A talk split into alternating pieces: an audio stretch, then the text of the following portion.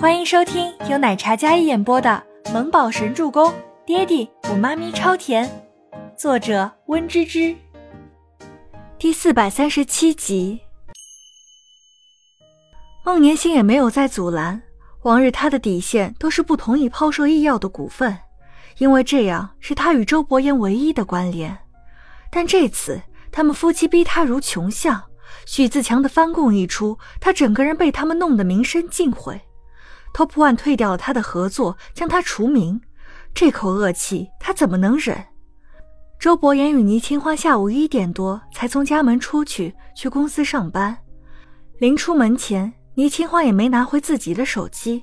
他记性不大好，所以也没有一定要手机来做什么。直到看到了周伯言接着拿出电话来，他才想到自己手机还在他身上，等会儿要拿回来才行。他走上前。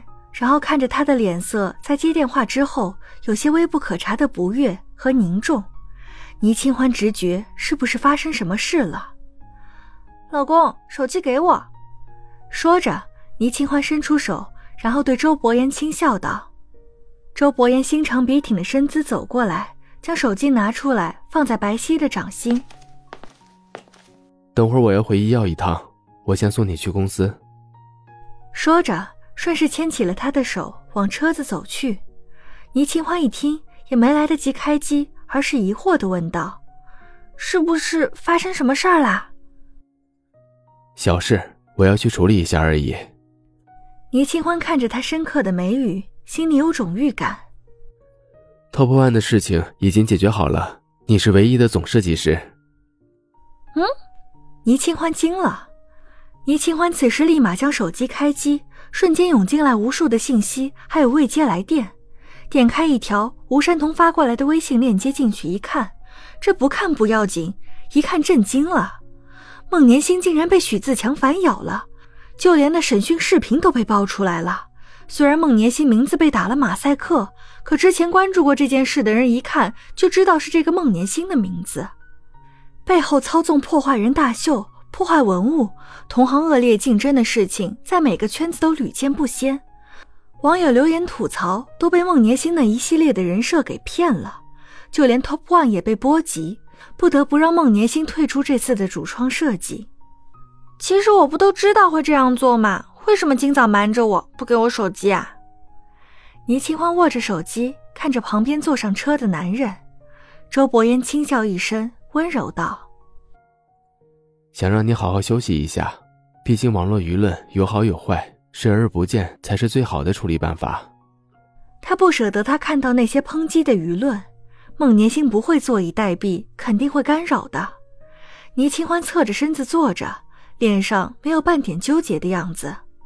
我已经知道啦，有些事情不可能一直都是美好的，好坏都有。既然我要跟孟年星斗。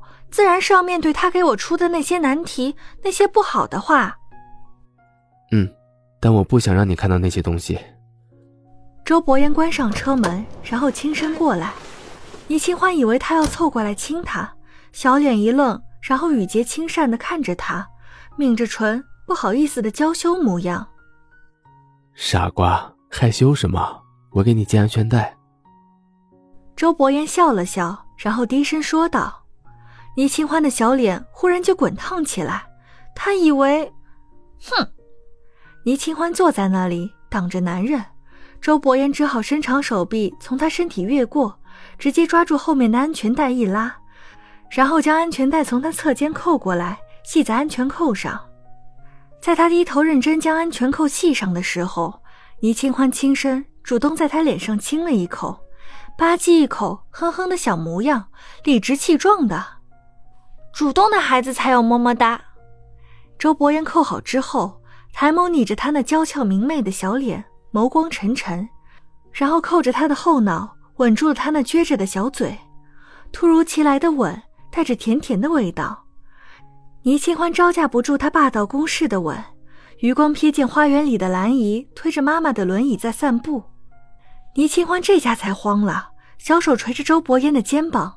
周伯言倒也没有让他太尴尬，松开他，炙热的双眸睨着他那娇艳欲滴的小脸，沙哑道：“想要什么，都可以满足你。”倪清欢娇嗔了一句：“开车，开车。”嗯，开哪种车？周伯言坏坏的笑着看着他因为害羞而慌乱的小脸，这一字一句怎么都能让人想歪呢？是他不单纯了吗？还是这话太内涵了？倪清欢双手叉腰，鼓着一张小脸，气呼呼的催促：“哎，去上班了啦！”周伯言笑容渐深，看得出来心情颇好。他点点头：“嗯，老婆大人说什么就是什么。”眉眼温柔，深邃的黑眸里满是宠溺。倪清欢然后将安全带整理好，双手环胸，一副强势的小模样。殊不知那副模样有多娇俏动人。周伯言本来想将她送回倪氏，但是倪清欢要求要去医药集团。没办法，周伯言熬不过他，带他回了医药。倪清欢再次回医药，这次不再是实习生的身份，而是总裁夫人。下车，周伯言将车门拉开，绅士的将自己老婆接出来。倪清欢挽着他的胳膊。周伯言一袭黑色衬衫，黑色西裤，简单凌厉的线条勾勒出他修长笔挺的身姿。